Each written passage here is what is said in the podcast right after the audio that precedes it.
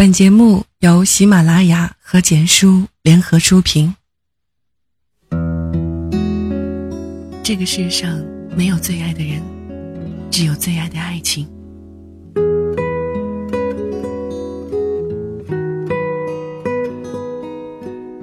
姑奶奶家的小叔在毕业五年之后，终于传出了婚讯。国庆节期间举行婚礼，并邀我去做伴娘。说心里话。我本不愿意，因为小叔结婚的对象并不是那个从高中起相爱了十二年的姑娘。双方家境都很厚实，所以这场婚礼办得很是体面。现场望去是一片热闹的人山人海。结婚进行曲响彻全场的时候，新娘缓缓地走向舞台中央的新郎。我作为伴娘，把戒指奉上，然后帮新娘拿着手捧花退到了舞台一旁。司仪用铿锵有力的声音问新郎：“你愿意娶你身边这位美丽的姑娘为妻吗？并陪伴她一辈子吗？”就在小叔说出“我愿意”的时候，我一眼瞥到了在遥远角落里面竖立着的小叔那十二年的旧爱。瘦小的他一只手捂着嘴，虽然看不清脸上的表情，但是能感觉得到他的孤单无助。亲眼看着爱着十二年的男人，在分手后一年不到就结婚成家，并亲耳听到他对另外一个女人说“我愿意”，这是一种怎样的感觉？我体会不到，但我想，我能理解。那一刻，我陷入了一种无比失落的困惑当中：为什么十二年的爱情，最终却得不到一场婚？什么爱了那么久还是说了分手？为什么所有最好的一切都没有给最爱的人？到了敬酒环节，小叔的旧爱像逃了一场灾难一样离开，现场沉浸在幸福的氛围当中，大家都举杯祝福着。有人说白头偕老，有人说永浴爱河，有人说早生贵子。看着小叔和新娘在酒桌间来回穿梭。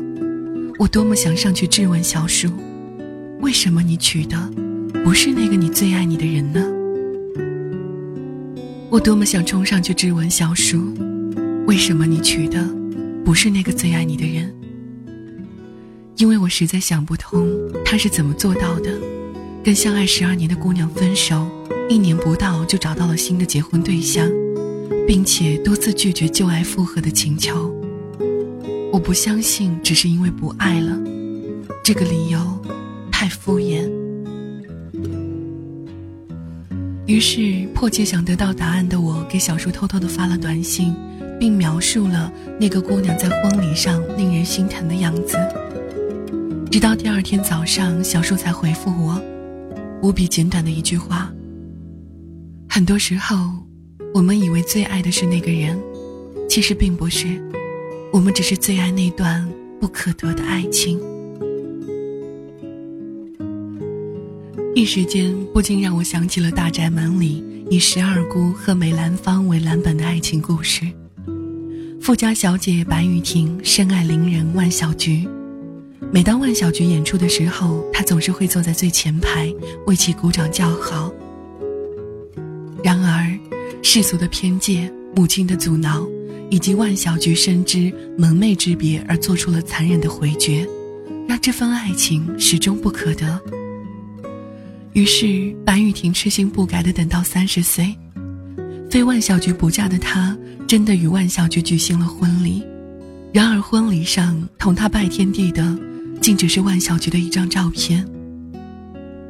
后来因为拒绝给日本人唱戏，万小菊躲进白家避难。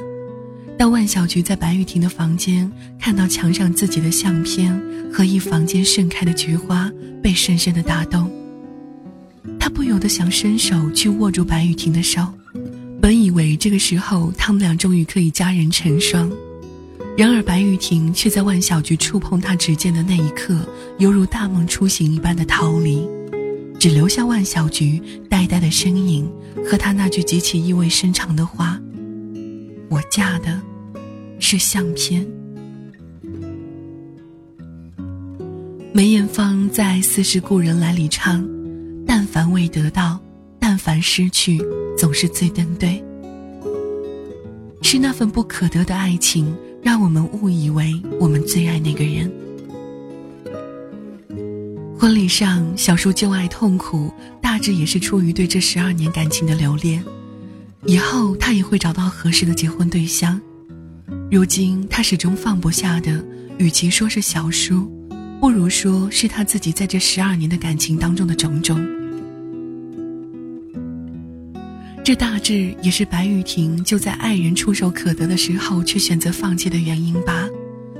见到万小菊的那一刻，他才恍然大悟：这么多年，他深爱的已不再是万小菊本人，而是他自己的爱情。也正是因为他深爱着自己的爱情，所以他才那样执着的同万小菊的照片结婚。大多数的时候，我们总是要给自己一个说法：这个世界上原来没有最爱的人，只有我们最难以忘记的爱情或者青春。如果你还有最爱的人迟迟放不下，那么请真心的祝福他，并感谢他在我们最好的年纪，给了我们一场最爱的爱情。